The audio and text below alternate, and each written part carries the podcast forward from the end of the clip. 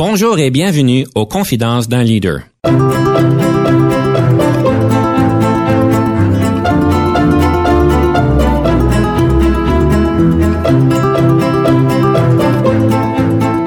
Ici Denis Lévesque, coach en leadership. Nous avons donc l'honneur et le privilège de recevoir en studio des leaders qui ont marqué leur communauté afin d'apprendre de leur expérience et de s'inspirer de leur sagesse.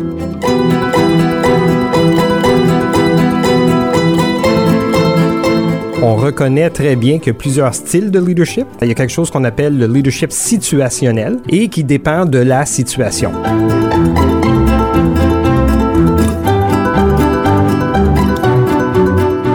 Bienvenue à Confidence d'un leader. Aujourd'hui, on a tout un menu pour vous qui on vous réserve. On va adresser certaines thématiques comme que veut dire gérer une dynamique hiérarchique versus linéaire? Donc, de gros mots, on va comprendre qu'est-ce que ça veut vraiment dire et on va pouvoir débattre la cause. On va aussi regarder le leadership au niveau des arts. Il semblerait que c'est important, bien sûr. Et puis, dans le conseil du coach, je commence une série donc de conseils qui va s'adresser spécifiquement les erreurs les plus communes que les leaders font. Donc aujourd'hui, on va vous en présenter la première. Pour nous aider à naviguer le tout, comme d'habitude, on a un invité. Je fais pas ça tout seul. Alors on a le, le plaisir d'un de pouvoir rendre la bienvenue à Monsieur Marcel Morin, qui est direction générale de la Maison de la francophonie d'Ottawa. Bonjour, Monsieur Morin. Bonjour. Un grand plaisir de vous recevoir en studio. Et grand merci à vous de cette belle invitation. Alors aujourd'hui, je sais que, bon, Monsieur Morin, il, est, il a œuvré dans le domaine de l'éducation en Ontario français depuis plus de 28 ans, dont 16 ans à la direction euh, d'école. Marcel Morin est un fier francophone du nord de l'Ontario. Vous êtes motivé à, à, devenir un leader en éducation et de pouvoir participer au changement où cela compte le plus, d'après vous, évidemment, dans la vie de la jeunesse franco-ontarienne, qui façonnera bien sûr notre avenir. Comme direction générale de la, de la Maison de la francophonie d'Ottawa et avant tout comme éducateur franco-ontarien, euh, vous, considérez que votre premier mandat est celui d'agent culturel participant à la promotion de la langue française, de, de la culture francophone en Ontario. Là, vous utilisez des bons, des grands mots pour vous décrire. Dramaturge, musicien et artiste visuel, Marcel fusionne sa passion artistique à son pouvoir pédagogique administratif pour offrir à ses collègues et sa communauté des expériences d'apprentissage authentiques et pratiques. Alors, j'ai pris ça de votre biographie, évidemment, mais pour aller un peu plus loin, vous êtes aussi professeur à temps partiel à l'Université d'Ottawa. Vous avez occupé de nombreux postes à la direction dans des écoles secondaires de la région, donc de la salle, Louis Riel, Odyssée. Donc, des noms très connus, et vous avez travaillé au sein de plusieurs conseils scolaires, le CEPEO et Nord-Est de l'Ontario, et de manière peut-être plus intéressante, ben, tout est intéressant, mais vous êtes sensei des arts martiaux du style, et là je sais pas si je le prononce comme il faut, Go-Ju Ryu, style japonais favorisant l'approche proactive et préventive. Alors vous savez la question que je vais vous poser. C'est quoi le Goju Ryu? Le Goju Ryu est un style d'arts martiaux euh, solide et euh, flexible et qui donne la chance à beaucoup plus gérer le contexte de se protéger. Mais c'est vraiment un art martiaux qui te permet de développer ta confiance, euh, tes habiletés à titre de leadership, et je vais en parler tantôt. Et c'est un style que je fais depuis plus de 40 ans. Mon Dieu, est-ce que vous êtes comme ceinture noire? Ceinture noire, oui au quatrième, cinquième degré? Non, premier Dan, parce que comme de raison, euh, l'énergie euh, ailleurs au travail m'a pas permis de continuer à 100 000 à l'heure, mais quand même, euh, dans ma jeunesse, j'y passais beaucoup de temps. Et j'imagine, surtout dans un contexte scolaire, vous avez dû apprendre à vous défendre dans le style Go Juryu. Ah, la réalité au niveau de cette défense-là, elle est beaucoup plus au niveau de qu'est-ce que j'appelle la zénitude, donc de demeurer calme durant des situations qui peuvent être parfois intenses. Ça c'est ça c'est le secret de tout conflit comme on peut dire. Alors pour tout ça dire, c'est un plaisir de vous recevoir ici aujourd'hui et on va commencer tout de suite dans le feu du sujet. Tout leader doit gérer la dynamique hiérarchique versus linéaire. Je vous laisse débattre le cas et si vous pourriez nous expliquer ce que ça veut vraiment dire, ça pourrait nous aider. Certainement. Alors, comme de raison, on connaît très bien le processus hiérarchique. Donc, certains, on a des patrons, on a des grands leaders qui mènent de grandes, belles équipes. La réalité demeure différente lorsqu'on parle d'un leadership que moi j'appelle linéaire, qui demeure beaucoup plus au service des autres. Euh, la grande distinction, c'est au lieu d'être un en avant de l'autre, on est un à côté de l'autre lorsqu'on gère un contexte tout le monde a son rôle, tout le monde a sa place, mais c'est pas nécessairement toujours celui qui a le plus de seniorité ou celui qui a le plus grand poste qui devient la personne qui mène toujours le bateau. Donc, le leadership linéaire permet vraiment de faire un beau cheminement sur une belle ligne droite, un, une à côté de l'autre, pour être capable de cheminer sur un projet plutôt que de cheminer par la personne. Alors, vous appelez ça linéaire. on est tous ensemble sur la même ligne. Justement. Ça me fait penser quand on arrive euh, comme en situation de combat, je sais pas pourquoi le combat rentre en jeu, on a tous les vieux films parce que tout le monde, tous les guerriers étaient sur une ligne et ça s'affrontait l'un contre l'autre. Je sais pas pourquoi je pense à ça, mais je suis certain que c'est pas à ça que vous faites référence. Le visuel est quand même très bien parce que lorsqu'on approche une situation, lorsqu'on approche euh, un projet, euh, ce concept linéaire-là, donc un côte à côte pour être capable de s'accompagner dans le cheminement, fait quand même un beau visuel à cette référence. Et comme vous savez, bon, moi, je, suis supposé de prendre le côté opposé que je fais rarement, mais euh, ce que souvent je vais prendre, c'est la question de contexte. Alors oui, je suis d'accord évidemment d'avoir ce concept linéaire où est-ce que tout le monde est sur la même ligne, on fait face à la même direction, on est à un côté de l'autre. C'est certain que c'est une bonne chose, mais de, selon le contexte, il y a certains styles de leadership seraient plus appropriés. Des personnes, par exemple, où est-ce qu'on s'en va, où est-ce qu'on sait pas où est-ce qu'on s'en va. Donc, si vous êtes dans une organisation, où est-ce que la créativité, l'innovation, où est-ce qu'on développe de nouvelles choses, de nouvelles marchés, ben on présume qu'il y a au moins une personne qui sait où est-ce qu'ils s'en vont et on espère c'est le ou la leader parce qu'évidemment ils vont ouvrir le chemin. On sait qu'il y a des, certaines situations où c'est bon que le leader soit en arrière et non en avant ni sur la même ligne où est-ce qu'on laisse les autres prendre les devants et que évidemment à certaines situations, bon comme vous le dites, le leader doivent être à côté. La question est celui du contexte. Donc est-ce que le, le, le leadership linéaire ça ça ça peut s'appliquer partout ou est-ce qu'il y a une limite dans lequel il va être le plus fonctionnel? Mais voyez-vous, de la façon dont moi je vois les choses, le contexte linéaire, c'est vraiment plus une philosophie d'approche. Mm-hmm. La réalité au niveau du leadership, on reconnaît très bien qu'il y a plusieurs styles de leadership. Dans les styles de leadership, on appelle, euh, il y a quelque chose qu'on appelle le leadership situationnel mm-hmm. et qui dépend de la situation. Donc à la fin de la journée, euh, la personne qui a un poste en particulier doit mettre sur ses épaules une certaine responsabilité. En autre mots, je dois signer tel et tel contrat parce que c'est moi qui ai la responsabilité de. Mais le leadership linéaire, qu'est-ce qui te permet de faire, c'est de t'assurer de bien t'entourer avec des gens qui vont t'accompagner dans cette prise de décision-là, d'avoir multiples différentes facettes et ou idées au niveau du processus de la prise de décision pour te permettre par la suite d'arriver à un consensus pour que on ne se retrouve pas un leader tout seul. On a souvent vu des leaders qui font front en avant mais qui se retrouvent tout seuls plutôt que le leader qui a un consensus et qui est accompagné. Donc là, on rentre dans le leadership mobilisateur, on rentre dans le, leadership motivateur. C'est tous des contextes situationnels, mais qui se greffent très bien au contexte dit linéaire. Vous parlez de monsieur, ben, le leadership situationnel qui a été très popularisé par monsieur Blanchard parce qu'il a fait, en fait, le modèle de Situational Leadership 2 avec un de ses collègues en 1969 quand il est sorti avec son, euh, son modèle, un modèle très puissant d'ailleurs. Et selon le besoin de l'employé, on va adapter notre style de leadership. Vous parlez du, euh, du leadership par consensus. Alors, jusqu'à quel point que dans les organisations et dans les mandats que vous avez eus, que ça a toujours été une question de consensus? Parce que je présume c'est il y a un coût au niveau du consensus, surtout quand on est une grosse équipe. Oui. Euh, le consensus, comme de raison, prend souvent plus de temps qu'un leader qui se retrouve tout seul à décider tout seul et avancer des fois, malheureusement, tout seul. La réalité demeure que le consensus permet d'avoir un, un, un, buy-in de l'équipe et par la suite, cette équipe-là peut cheminer pour faire de belles choses ensemble, qui revient un peu à ce concept linéaire-là où tout le monde avance dans la même direction avec la même vision. Donc, on a besoin dans ce contexte-là des visionnaires, on a besoin des gens qui sont capables de voir au-delà de aujourd'hui et demain matin, mais de voir à longue échelle. Et des fois, ce consensus-là peut prendre plus de temps mais selon moi, est beaucoup plus viable que de décider rapidement euh, pour être capable de passer simplement à une prochaine étape. Alors, dans ce style de leadership linéaire, pour commencer, linéaire, c'est vous qui l'avez inventé ou c'est un, c'est un modèle bien défini par Harvard ou bien par McGill ou quelque chose? Pas certain. Moi, je vais vous avouer que j'ai eu beaucoup de mentors dans ma vie et c'est mes mentors qui m'ont peut-être instauré un peu ces différentes terminologies-là au niveau de la réalité. Mais linéaire, c'est beaucoup plus l'approche équipe.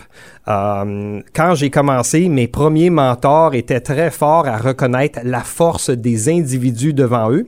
Et même si c'était eux qui étaient nos mentors, eux qui étaient nos leaders, eux qui étaient nos, souvent nos superviseurs, reconnaissaient la force que le tout petit nouveau pouvait avoir et lui donner cette chance-là de devancer. Donc, nous, on appelait ça un concept linéaire parce qu'on avançait front commun en équipe mais c'est peut-être justement euh, nos mentors euh, qui ont développé euh, de belles terminologies. Faudrait qu'on vérifie dans la littérature de recherche scientifique sur le sujet. Mais donc vous avez un employé comme Denis Lévesque qui lève sa main et qui dit c'est beau vous allez tous à droite là mais vraiment là on devrait aller à gauche là.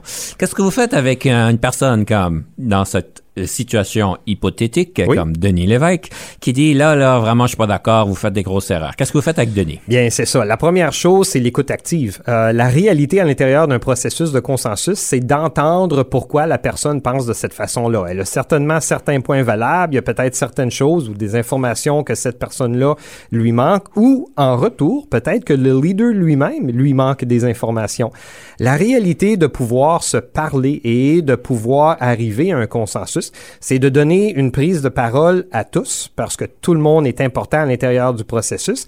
Et là, exemple, un Denis devant moi qui dit je suis pas d'accord, très important d'entendre le pourquoi, parce que lorsqu'on va arriver à un consensus, il y a quand même un protocole qui indique que quand on prend une prise de décision ensemble, l'équipe doit avancer, mais l'équipe peut seulement avancer si on a eu la chance d'entendre tout le monde et de considérer chacun des points ou de contre-varier les points à ce niveau-là aussi. Alors, c'est donné de mauvaise foi, qu'est-ce qu'on fait? Là, c'est un autre genre de rencontre. euh, ce n'est pas une rencontre au niveau du contexte leadership, mais là, ça devient de la gestion. Puis, il y a une réalité, tantôt on en parlera possiblement, la différence entre du leadership et de la gestion.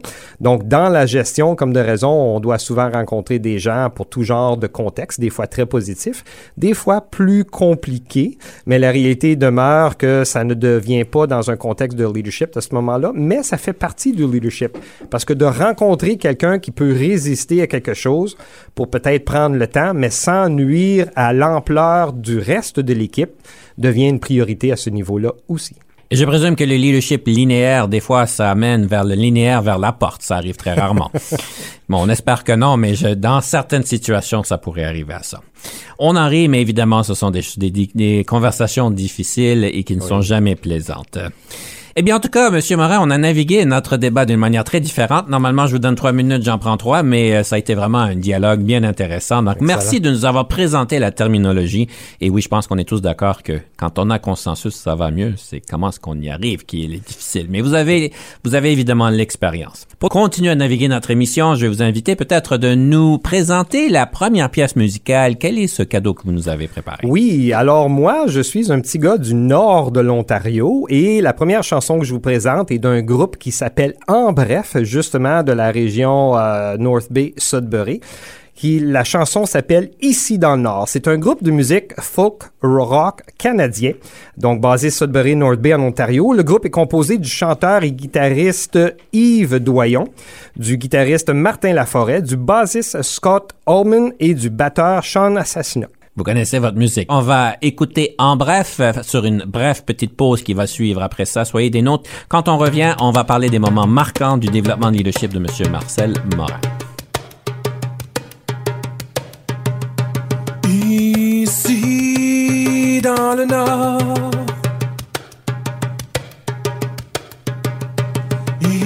Ici dans le Nord.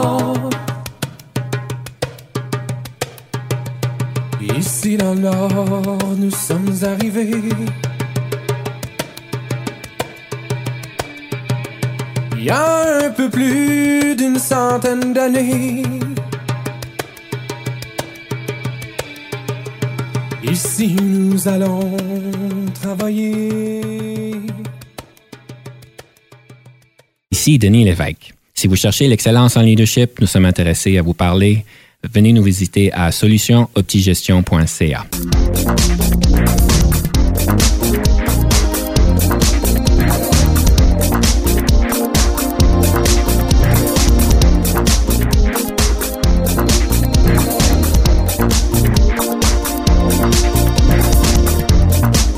Nous sommes de retour à Confidence d'un leader et nous avons ici devant nous en studio M. Marcel Morin, direction générale de la Maison de la francophonie d'Ottawa.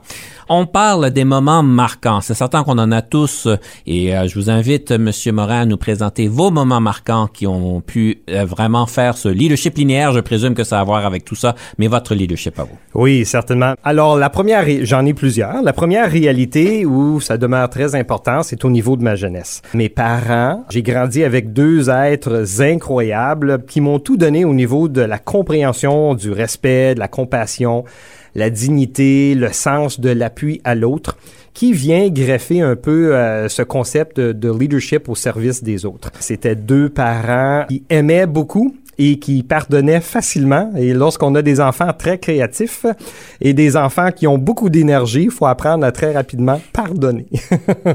Alors, cette réalité-là était très importante pour moi. La deuxième, comme de raison, euh, peut-être un peu plus dans ma préadolescence, j'ai commencé justement à faire mes cours d'arts martiaux. Et euh, ces cours d'arts martiaux-là, qu'est-ce que ça m'a permis de faire? C'est de développer un peu ma confiance en moi-même, de comprendre un peu, euh, de rester calme dans des situations conflictuelles, de vraiment être capable d'observer, de comprendre, de réaliser euh, que toute situation s'analyse rapidement ou avec de grands délais selon les différents besoins, mais ça nous permet de pouvoir cheminer comme individu. faut être bien avec soi-même, avant de pouvoir continuer à accompagner d'autres personnes aussi. Parce qu'il y a une réalité intérieure qui est tout aussi importante que qu'est-ce qu'on projette à l'extérieur par la suite. Ma dernière année au secondaire, je suis devenu président de mon conseil des élèves, qui était un premier rôle justement au niveau leadership, au niveau de gestion. Euh, j'ai fait plusieurs erreurs. La réalité demeure que c'était une année super intéressante pour être capable de découvrir comment cheminer, comment communiquer comment être capable euh, de, de voir à l'exécution de projets. Et c'est probablement à cette étape-là que j'ai beaucoup compris que si on n'a pas le consensus, un projet n'avance pas. Donc, de réaliser que quand on veut faire quelque chose, s'assurer que les gens veulent en premier lieu avoir ce genre de projet-là pour être capable par la suite de travailler. Parce que travailler pour arriver à rien n'est pas plaisant. Travailler pour arriver à quelque chose parce que l'entité en soi le veut, ça c'est une autre réalité qui devient très prometteur dans le contexte du leadership. Euh, comme jeune adulte, j'ai débuté ma carrière en enseignement, donc je me suis entouré de gens incroyables qui sont encore mes grands amis aujourd'hui, et j'ose même mentionner leur nom, des Michel Pagé, des Alain Legrand, des Serge Levac, euh, qui sont aujourd'hui euh, des surintendants, des directions générales dans des conseils, euh, des gens qui sont heureusement à la retraite aussi, mais c'est des gens qui eux aussi ont été de grands et sont encore de grands leaders dans multiples projets donc, c'est devenu des modèles pour moi. Et autour de ça, j'ai continué à aller chercher des mentors, des Guy Fréchette, euh, des André Bléau, des Roger Perrault, qui étaient anciennement mes superviseurs, mais avant tout mes mentors, parce que justement, dans l'approche linéaire, eux, ils m'ont permis de cheminer, de découvrir, d'essayer, de tester des choses euh, au niveau de différentes réalités pour me permettre d'arriver à ma compréhension de ce qu'est un leadership aujourd'hui. Je continue avec euh, mes années à la direction d'école. Donc, j'ai quand même fait euh, cinq différentes écoles, trois conseils scolaires, 16 ans à la direction, dont la dernière à l'école secondaire de La Salle, qui est une école à vocation artistique. le leadership dans chacune des écoles était différent mais toujours au service de l'autre. Le but dans une école, quand tu es direction, c'est de t'assurer que ton personnel est bien, pour que si tu as un bon personnel et le personnel est bien, eux vont s'occuper des enfants. Et le but ultime dans une école, c'est de s'occuper des enfants. Donc, si notre personnel va bien, notre personnel est heureux, les enfants vont bien, les enfants sont heureux aussi. Et sinon, bien, on adresse les différents scénarios en soi. En 2012, c'est la naissance de ma petite fille euh, Magali. La réalité devient très importante et les plus grands messages, les plus grands apprentissages d'un leader, c'est quand tu deviens parent. Euh, lorsqu'on a un enfant devant soi qui te voit comme un modèle et qui veut cheminer et tu veux lui donner la meilleure chance de réussite que possible, ton contexte de leadership à tous les niveaux, donc tous les parents sont des leaders pour être capables d'accompagner leurs enfants dans différentes voies dans différents cheminements, le mieux que possible en leur donnant les plus grandes chances et les plus belles chances possibles. Et comme de raison, pour terminer, en 2018, lorsque j'ai commencé mon poste comme direction générale euh, au niveau de la Maison de la francophonie d'Ottawa, c'est un projet de société unique dans son genre au Canada français. C'est un carrefour communautaire et scolaire, la réalité de l'intégration de l'école dans la communauté, de la communauté à l'école et, comme de raison, au niveau du cheminement de notre jeunesse francophone qui est notre futur. Et nous, lorsqu'on parle de francophonie, on parle de francophonie plurielle, parce que la réalité demeure que nous avons des francophones, des francophiles, des franco-curieux, curieuses, des franco-amoureux, amoureuses. Il y a plusieurs définitions qu'on s'y donne, mais la pluralité de notre francophonie, elle est très importante. C'est l'avenir de notre francophonie. Mon Dieu, alors vous avez évidemment toutes sortes d'événements qui vous ont bien marqué.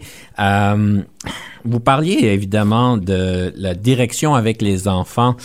Ce que j'ai aimé avec ce que vous avez apporté, c'est que souvent on va dire, et, là je ne veux pas mettre des mots dans votre bouche, mais au niveau d'un conseil scolaire, on va dire souvent les parents, les enfants sont entre guillemets les clients. Euh, je sais pas, c'est peut-être un peu aller loin là, mais bon, c'est eux qu'on sert.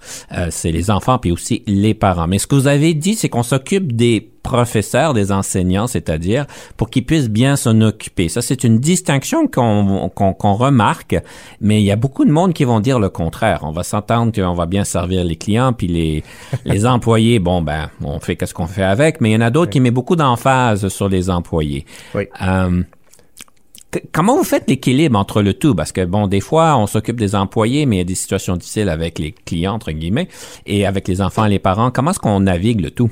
C'est justement le concept du leadership linéaire. La réalité, c'est que le premier contact de l'enfant, c'est l'enseignant.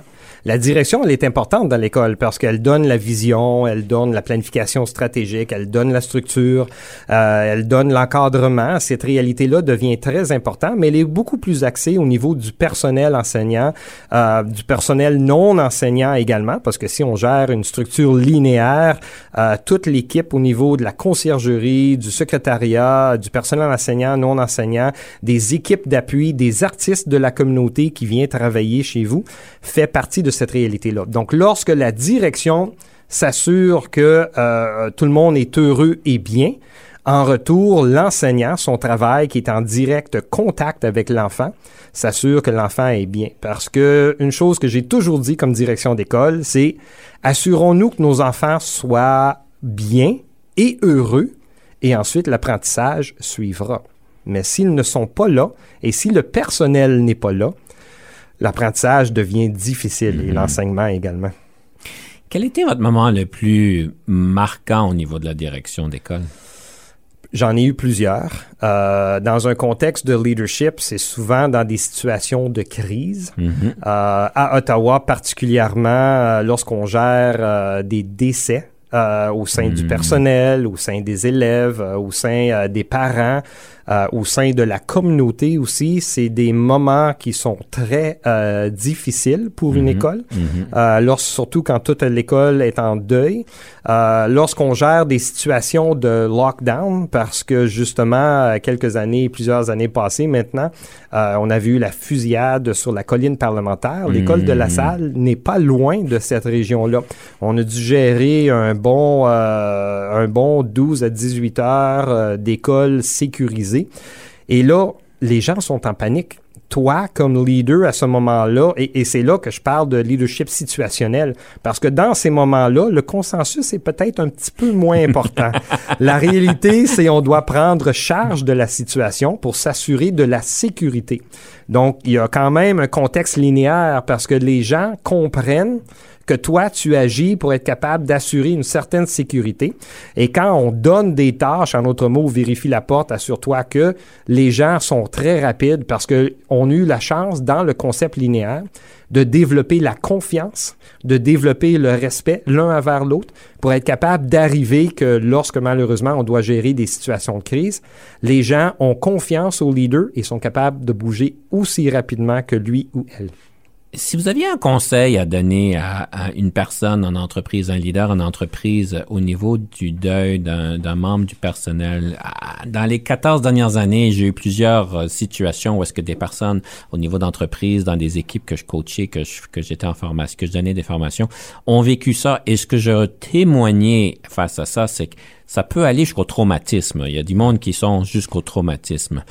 Qu'est-ce que vous diriez à un leader pour pouvoir euh, aider le processus de deuil, pour aider l'équipe à, à faire ce qu'ils ont besoin de faire. Ce serait quoi votre conseil? Le premier conseil que moi j'ai dû apprendre aussi, c'est d'accepter que ça fait mal, hmm. d'accepter que c'est OK que les gens sont peinés, que les gens sont en grand défi, qu'il y a des situations que ça ne va pas se résoudre rapidement et de prendre le temps d'écouter. Des fois, il faut arrêter, avoir le temps de prendre un petit recul pour dire, OK, on doit vivre une situation, ce sera extrêmement difficile, faisons-le avec dignité, faisons-le avec compassion et faisons-le en grand respect de l'autre, puis le reste suivra.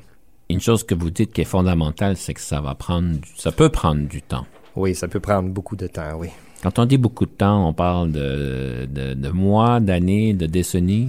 Ça dépend de la personne. La beauté avec le concept où tout le monde est unique, c'est que ça va être différent euh, pas pour chaque personne. Euh, ça peut être euh, des fois des situations où un enfant a perdu un parent et mhm. là, il y a un décès dans l'école et ça rappelle l'enfant la perte de son parent.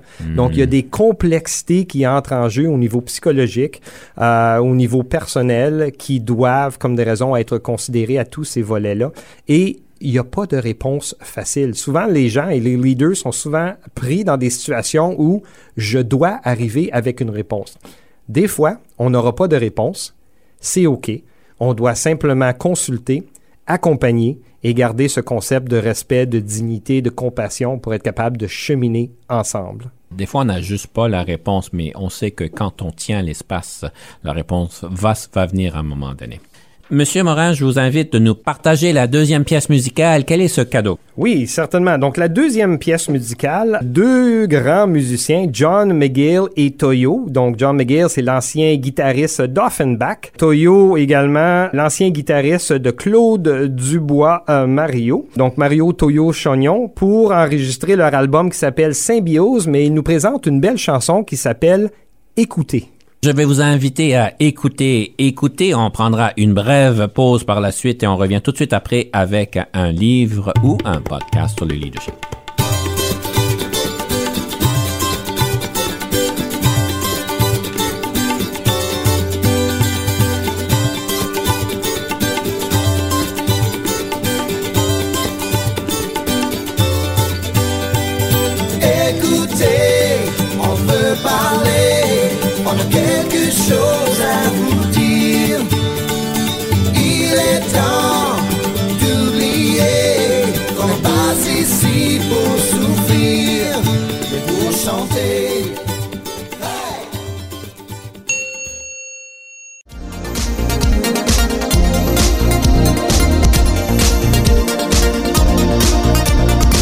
Sommes de retour à Confidence d'un leader. Nous avons en studio avec nous M. Marcel Morin, qui est à la direction générale de la Maison de la francophonie d'Ottawa. Leadership, livre, podcast, qu'est-ce que vous nous présentez? Euh, livre, euh, c'est un livre qui s'intitule Le principe de la carotte de Adrien Gostic et euh, Chester Elton. C'est un livre qui vient rapidement expliquer comment il est important de reconnaître et de voir à ce que quand les gens font du bon travail, on prenne le temps de les remercier et de les reconnaître. C'est un volet qui demeure très important. Les gens qui sont souvent reconnus, souvent appréciés, c'est des gens qui vont se donner encore plus. Donc, ce concept linéaire-là où on veut faire avancer, on veut mobiliser les gens, on veut euh, motiver les gens, la reconnaissance et l'appréciation devient très important. Vous me volez la première erreur que la plupart des leaders font, c'est de ne pas donner de rétroaction. Alors, c'est bon de savoir. La carotte était orange ou bien les différentes couleurs? Oh, elle était orange. Elle était orange. c'est parfait. Je sais qu'une chose qui vous tient à cœur, évidemment, vous semblerez euh, en dédier le restant de votre, de votre vie professionnelle, si on peut dire, c'est les arts et la promotion de la culture francophone. Oui. Ça vient d'où, ça? Les arts euh, chez moi vient de ma grande jeunesse. J'ai toujours aimé les arts visuels, j'ai toujours aimé le théâtre, j'ai toujours aimé la musique. Comme de raison, le fait français est beaucoup éveillé par le concept artistique, qui est une des raisons que j'ai adoré être direction d'école à l'école secondaire publique de la Salle, qui en soi a le centre d'excellence artistique de l'Ontario. D'autres écoles ont également euh, de, bons, de beaux et de grands volets artistiques, mais le centre d'excellence artistique de l'Ontario euh, nous permettait de vraiment faire naviguer la composante artistique chez les enfants parce que ce sont notre c'est notre jeunesse qui un jour euh, mènera un peu euh, les prochaines étapes artistiques à ce niveau-là. Donc les arts chez moi est là depuis toujours et j'essaie comme des raisons de pousser cette réalité-là avec mes propres enfants aussi. Qu'est-ce que vous dites à ceux qui disent ben moi je suis pas bon en musique, je suis pas bon à faire de la peinture, qu'est-ce que je fais avec ça? Le concept artistique où c'est très intéressant, c'est tout le monde est capable. Euh, J'ai enseigné art visuel pendant dix ans et les gens souvent m'arrivaient en disant je ne suis pas capable de dessiner. Alors je leur répondais est-ce que tu es capable de faire un point sur une feuille de papier? Oui, je peux faire un point. Donc, on met un point sur une feuille de papier, met un deuxième point sur une feuille de papier, ça devient une ligne. Une fois que tu as une ligne et une deuxième et une troisième ligne, tu commences à avoir des formes. Une fois que tu commences à avoir des formes et que tu ajoutes euh, de l'assuration, que tu ajoutes de la texture, que tu ajoutes différentes réalités, tu commences à dessiner. Et le concept artistique, souvent, euh, il y, y, a une version de je copie quelqu'un d'autre ou je crée moi-même. Eh bien, créer moi-même, si on est tous uniques en nos genres, la réalité demeure que l'art, en soi, c'est une création de l'intérieur de soi. Les plus grands artistes, des fois, dans la conception abstraite, des arts. Souvent, on a des, des œuvres qui se vendent à des millions et quelqu'un qui pourrait facilement dire, ben, je pourrais peinturer ça, moi. La réalité demeure que tout le monde est capable. Faut juste avoir développé sa confiance pour être capable d'essayer. La musique, c'est la même chose. Lorsqu'on met deux, trois mots ensemble et on souffle une petite air sur le dessus, on est déjà en train de chanter. Euh, on chante à notre jeunesse, euh, nos mamans, nos papas ont chanté. Euh, cette réalité-là demeure intéressante. Du théâtre, on en fait souvent. Quand on rencontre quelqu'un, nos premières impressions, on est souvent en plein théâtre et la réalité artistique continue de cette façon. Le lien de tout ça avec le leadership, c'est quoi? Le lien avec le leadership, c'est beaucoup un contexte de créativité. Le leadership, souvent, on a l'impression que c'est quelque chose qui est, relativement froid en termes de j'ai une décision à prendre, je dois avancer, je dois faire un cheminement. Mais la réalité au niveau du leadership, selon moi, elle est beaucoup plus du côté de la création, de la créativité, d'être capable de morceler différentes idées ensemble pour amener une autre et une nouvelle idée, pour être capable de cheminer. Et c'est là qu'on parle d'innovation, c'est là qu'on parle de création, et c'est dans ce mode-là que moi, personnellement, j'aime beaucoup œuvrer, et que je vois que souvent nos plus grands leaders qui sont innovateurs, qui sont avant-gardistes, qui sont des mots de c'est des choses qui n'existent pas vraiment avant, mais là, tout d'un coup, on est en train d'inventer des choses. Ces choses-là deviennent importantes dans la créativité, dans la composante artistique et donc, comme de raison, dans le leader. J'irais même jusqu'à dire que quand on parle de l'art et surtout du théâtre, que les leaders sont apportés de faire un peu un théâtre, simplement d'assumer un rôle ou euh, des positions ou des fois d'interagir avec des personnes quand ils ne sont pas nécessairement confortables, pas nécessairement dans la décision, mais de pouvoir parler en public, de pouvoir euh, recevoir le monde, de pouvoir. Il y, a, certaines fonctions que on n'est pas tous naturellement enclins à faire. Oui, puis comme de raison, il y a des formations qui viennent suivre au niveau sur comment communiquer en public, sur comment se présenter, euh, comment arriver à, à différents processus à, à ce niveau-là. Mais la réalité demeure très importante au niveau du vouloir initialement. Un leader doit vouloir avancer, doit vouloir faire cheminer, doit vouloir collaborer, doit vouloir euh, motiver pour être capable d'assurer son rôle de leadership. Les habiletés qui sont offertes par euh, les cours d'art ou les différents volets artistiques nous permettent de, de nous développer de façon personnelle et, comme de raison, à la longue professionnelle.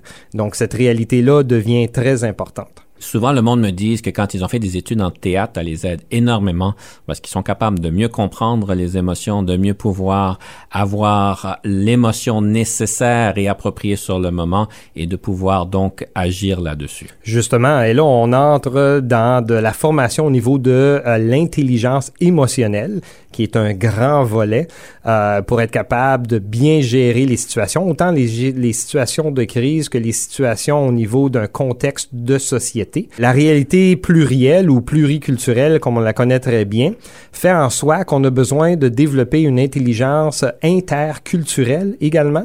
Et ce volet-là euh, vient se greffer comme de raison au leadership. Donc, comment on approche euh, certaines réalités, comment est-ce qu'on se présente devant certains contextes, comment est-ce qu'on rencontre nos parents de nos diverses cultures, fait une grande différence sur comment on peut être perçu comme leader par la suite. Monsieur Morin, vous êtes très articulé, vous êtes très conscient. vous avez été à la direction d'école pendant, vous avais dit 16 ans. 16 ans. 16 ans. Qu'est-ce qui vous a motivé de ne pas aller à la surintendance? Honnêtement, j'ai essayé. C'est des différents volets comme de raisons. Parcours euh, de circonstances, j'imagine. La réalité, moi, j'ai toujours été un grand fervent que tout arrive pour une raison. Et lorsque le contexte euh, communautaire s'est présenté devant moi, euh, j'ai voulu aller essayer autre chose pour voir euh, un autre monde. Parce que moi, j'ai quand même été 28 ans dans le monde de l'éducation. Et la réalité demeure que c'est un beau et merveilleux monde. On travaille beaucoup avec la jeunesse, on travaille beaucoup avec euh, l'avenir aussi. Mais la réalité communautaire euh, est beaucoup terre à terre. Et cette réalité-là, je la croyais très importante dans mon développement personnel, mais également pour être capable de bien comprendre la communauté qui m'entoure, le monde qui m'entoure pour être capable, et là je retourne à mon concept de parent, de mieux accompagner mon enfant à cheminer et à guider vers cette réalité-là de vérité ultime euh, au niveau de, du sens de la vie. En effet, le sens de la vie. C'est une quête qui ne qui n'aboutit pas toujours, euh, mais qui prend du temps à aller chercher. Je suis d'accord. Monsieur Morin, est-ce que vous êtes prêt pour la rafale? Euh, oui, allons-y. Avez-vous déjà travaillé avec un coach? Si oui, qu'est-ce que ceci vous a donné? Oui, j'ai déjà travaillé avec un coach. C'est d'apprendre à se connaître qui était euh, le plus grand euh, volet d'apprentissage. Quelle marque de voiture conduisez-vous? Un Genesis G70. Votre passe-temps préféré? Mon passe-temps préféré demeure au niveau des arts, donc de faire des arts avec Mag- Magali. Si vous n'étiez pas devenu un leader, qu'auriez-vous voulu devenir? Initialement, je voulais être architecte paysagiste. Donc, vous voyez le concept artistique, le concept euh, à être sur le terrain et le concept géographie que j'adorais. Qu'aimez-vous préparer à manger le plus et le plus souvent? Je suis un grand gars de déjeuner. Moi, c'est les déjeuners que j'aime. Je pourrais déjeuner au déjeuner, au dîner et au souper.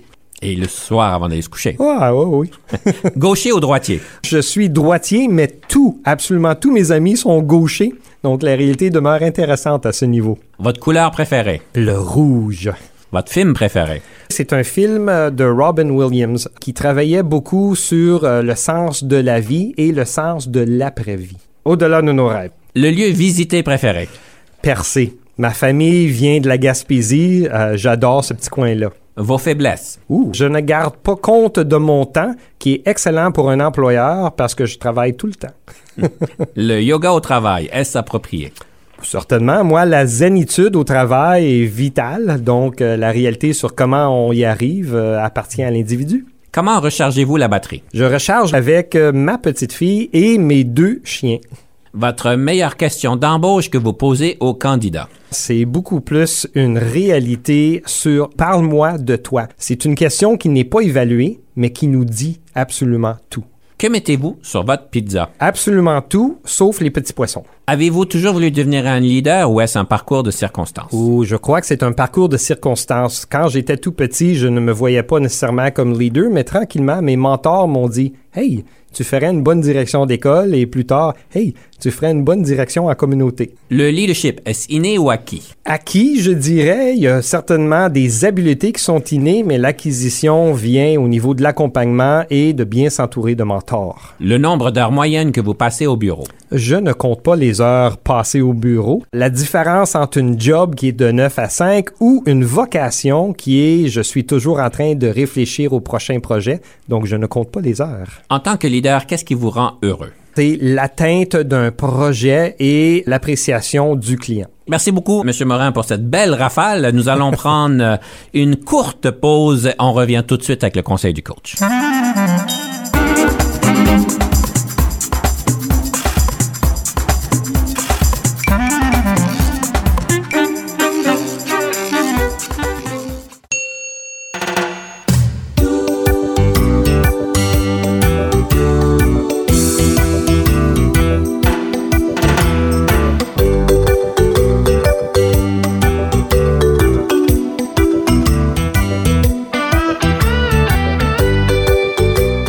Sommes de retour à Confidence d'un leader et j'aimerais à ce point ici vous présenter un conseil. J'ai pensé qu'il serait peut-être génial, une idée de génie dans ma tête, c'est peut-être un peu légendaire dans ma tête, mais peut-être pas vraiment.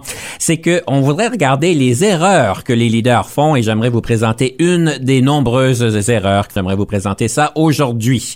Et euh, je pense qu'on serait tous d'accord, c'est de ne pas donner assez de rétroaction à nos employés, à notre équipe. En fait, plusieurs études ont été faites évidemment sur le sujet. Sait que une, une des études qui a été faite par la compagnie de Monsieur Ken Blanchard euh, qui nous dit que euh, 1400 cadres ont dit que c'était la plus grande erreur des emplois des leaders de ne pas donner assez de rétroaction. On sait que 65% des employés disent vouloir avoir plus de rétroaction, qu'ils en ont pas assez, ils aimeraient savoir plus qu'est-ce qu'ils font de bien et aussi qu'est-ce qu'ils peuvent faire pour pouvoir corriger. Et on sait que 98% des employés ne seront pas aussi engagés s'ils ne reçoivent pas de la rétroaction. Dans mon expérience, quand on parle de rétroaction, il y a plusieurs éléments qui rentrent en jeu. Il y a une question de compétence. Donner une rétroaction, ça demande quand même une certaine compétence en communication pour donner des rétroactions qui puissent être valables et qui puissent faire une différence. De dire ah, bon travail, bon coup, euh, c'est super, mais c'est peut-être un peu superficiel.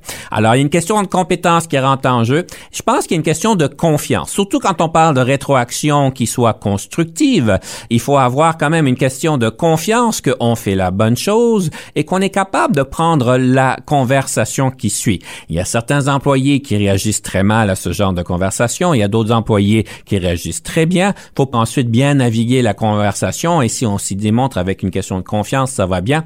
Et le dernier point, c'est l'état d'esprit dans lequel on approche la chose et on sait que, évidemment, quand on est capable de donner une rétroaction constructive à quelqu'un, si on le fait avec compassion et empathie, ceci nous aide beaucoup et ceci nous permet d'avoir des belles conversations sachant que ça tourne pas toujours comme ça, mais elles sont importantes.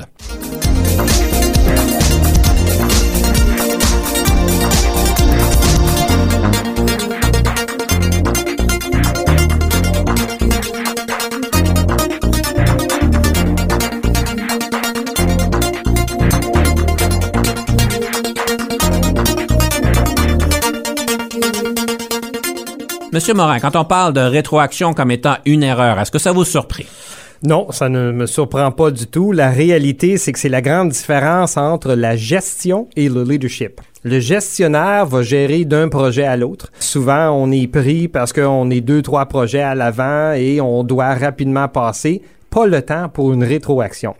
Le leader, par contre, devrait prendre le temps de voir à cette rétroaction, justement, pour donner la chance au cheminement, au développement personnel, au développement professionnel et de prendre, je retourne à mon livre au niveau du principe de la carotte, de prendre le temps de remercier d'apprécier les belles choses pour arriver à continuer et à améliorer nos prochaines fois. Est-ce que les chiffres que j'ai soulignés vous surprennent? C'est certain qu'on peut avoir une cinquantaine d'autres études qui vont donner des chiffres légèrement différents, là, mais est-ce que ça vous surprend? On parle de 98% des employés seront euh, pas engagés s'ils n'avaient pas de rétroaction, 65% en veulent plus. Est-ce que c'est surprenant l'amplitude de ces chiffres-là? Non, je crois que c'est vraiment cette réalité-là qui entre en jeu. Euh, les gens engagés, c'est les gens qui reconnaissent ou qui voient que leur travail fait une différence Si on ne voit pas que notre travail fait une différence, souvent on décroche ou on devient euh, ce typique 9 à 5 là. Donc, euh, je commence mon travail quand la cloche sonne, je termine mon travail quand la cloche sonne et pas plus.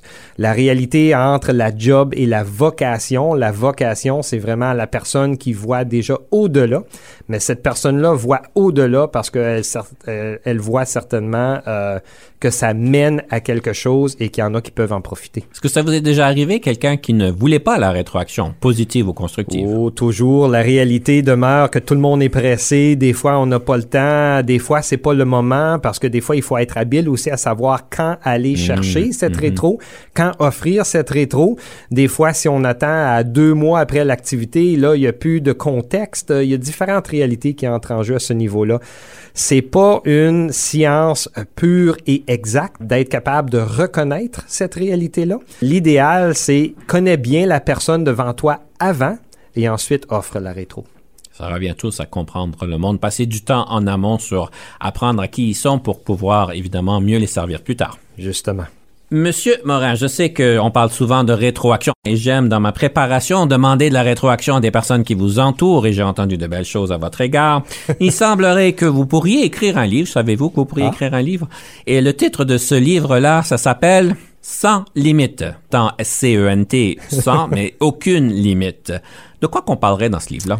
J'imagine c'est le fait que je n'arrête à- auprès de rien, que je veux toujours avancer. Quand on frappe des défis, euh, je m'assure de toujours trouver une autre solution pour arriver à atteindre les résultats et que théoriquement, euh, un projet n'attend pas l'autre. Toujours une suite de projets l'une après l'autre. Quelle est la source de votre engagement, de votre courage? la jeunesse francophone en Ontario. Si on veut être de bons mentors, la réalité demeure importante où on doit bien accompagner notre jeunesse parce que eux, dans un avenir très rapproché, vont gérer le futur de notre réalité autant pour eux-mêmes et elles-mêmes que pour nous lorsqu'on sera un petit peu plus vieux.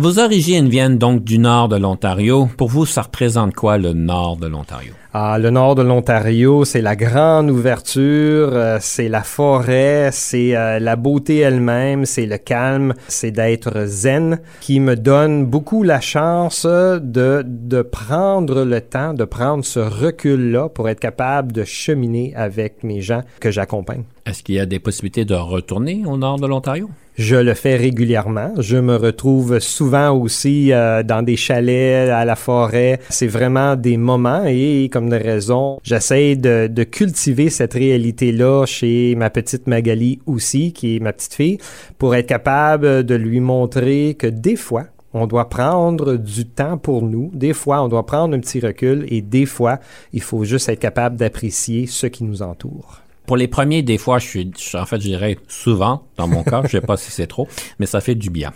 La maison de la francophonie. J'aimerais vous inviter à nous présenter un peu plus en détail. Vous en avez parlé brièvement tantôt. Oui. Mais c'est quoi la maison de la francophonie? C'est quoi que ça fait? La Maison de la francophonie d'Ottawa, c'est un centre multiservice francophone à l'ouest d'Ottawa. Et on travaille beaucoup à développer la francophonie pan-ottavienne. On a de grands collègues au MIFO, on a de grands collègues au Patro, au Centre communautaire de Vanier, au Musée au Parc, euh, qui gèrent la francophonie dans la, dans la région de l'Est, dans la région du centre d'Ottawa. Mais on n'avait personne pour être capable de mieux accompagner cette réalité-là dans l'ouest d'Ottawa. Et donc, quand je parle de l'ouest, je parle toute la région euh, Nepean, Canada, Barhaven, où on retrouve quand même un 42 000 francophones, mais un 100 000 francophiles, donc des gens qui utilisent la langue française régulièrement. Et donc, la Maison de la francophonie d'Ottawa, c'est un centre multiservice avec 10 domaines de services au niveau de l'appui de la petite enfance, les services aux aînés, les services aux personnes nouvellement arrivées, tous les services juridiques, tous les services financiers, les services scolaires, les services culturels, athlétiques, artistiques, font en soi un toit un lieu francophone pour être capable de rassembler notre francophonie et encore plus important, de célébrer cette francophonie. Combien d'années que ça existe? Officiellement, la coopérative multiservice francophone de l'Ouest d'Ottawa existe depuis 2006, mais la Maison de la francophonie d'Ottawa a ouvert ses portes en janvier 2020. Et là, vous allez me voir venir qu'en mars 2020, on a fermé les portes. Mais notre euh, président à ce moment-là, M. Ronald Bisson, qui est encore un grand mentor à moi, avec Fatima Aden Osman, qui est notre présidente récente euh, présentement et qui est encore mentor pour moi aussi, a dit quelque chose de super intelligent. Pandémie a possiblement fermé nos portes, mais elle ne réussira pas à fermer nos cœurs et nos têtes.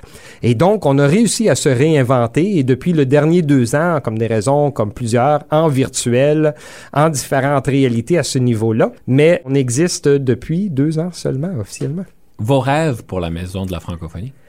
Que cette maison continue à grandir, qu'on continue à ajouter des locaux, qu'on continue à ajouter cette réalité-là, que ça devient le phare francophone de la région de l'Ouest et j'oserais même dire encore plus grand que ça, de la région ottavienne. Et présentement, on a développé un contexte au niveau du réseau international des maisons des francophonies. Alors, on envisage déjà le contexte international également. Pourquoi pas? Après ça, on va aller à travers l'univers et les interplanétaires. Certainement. Moi, c'est un projet après l'autre. Monsieur Morin, l'entrevue fut très intéressante. Je vous remercie beaucoup. Malheureusement, il faut clôturer. On manque de temps. On pourrait continuer longtemps, mais on va clôturer à ce point-ci. Je vous invite de partager une citation sur le leadership. Oui, la citation que moi j'adore vient de Walt Disney qui dit Tout est possible, même l'impossible. Tout est possible, même l'impossible. Justement. On vous laisse avec ceci et je vous laisse nous, nous présenter la troisième pièce musicale. Oui, alors la dernière pièce musicale vient de la bottine souriante qui est le zigazon, qui est également connu sous son petit porte-clés. Moi, euh, je fais partie d'un groupe euh, de musique folklorique et néo-traditionnelle qui s'appelle Les gens du Nord. Euh, donc, euh, le Michel Pagé, Alain Legrand, Serge Levac, euh, Daniel Pagé, Lynn Legrand, Liette Levac font partie du groupe avec moi. On est un septuor. Et comme de raison, le zigazon, le petit porte-clés fait partie de notre répertoire de chansons, mais ça nous rapporte à notre jeunesse, ça nous rapporte à nos anciennes traditions. Donc, la voici. On va pouvoir danser dessus? Certainement. Alors, on vous invite de danser sur cette belle pièce musicale. Merci beaucoup, Monsieur Morin. Et j'invite nos auditeurs de danser, de penser à tout ce qui est possible, même si c'est impossible. Et on se dit au revoir. À la prochaine. M'en va à la fontaine pour y pêcher du poisson, la zigazon zinzon. M'en va à la fontaine pour y pêcher du poisson, la zigazon zinzon. La fontaine est profonde, je me suis coulé à fond, la zigazon zinzon. Fille en haut, fille en bas, fille, fille, fille, femme, femme, femme, femme aussi, la bottine, tin, tin, le rigolet, ha, ha. Son petit porte-clés tout rouillé, tout rouillé, son petit porte-clés tout rouillé, gaiement. Son petit porte-clés tout rouillé, tout rouillé, son petit porte-clés tout rouillé, gaiement. La fontaine est profonde, je me suis coulé à fond, la zigazon zinzon. La fontaine est profonde, je me suis coulé à fond, la zigazon zinzon. Paris cité lui passe, trois cavaliers barons, la zigazon zinzon. Fille en haut, fille en bas, fille, fille, fille, femme, femme, femme, femme aussi, puis la bottine, tin, tin, le rigolet, ha, ha. Son petit porte-clés tout rouillé, tout rouillé, son petit porte-clés tout rouillé, gaiement. Son petit porte-clés tout rouillé, tout rouillé, son petit porte-clés tout rouillé, gaiement.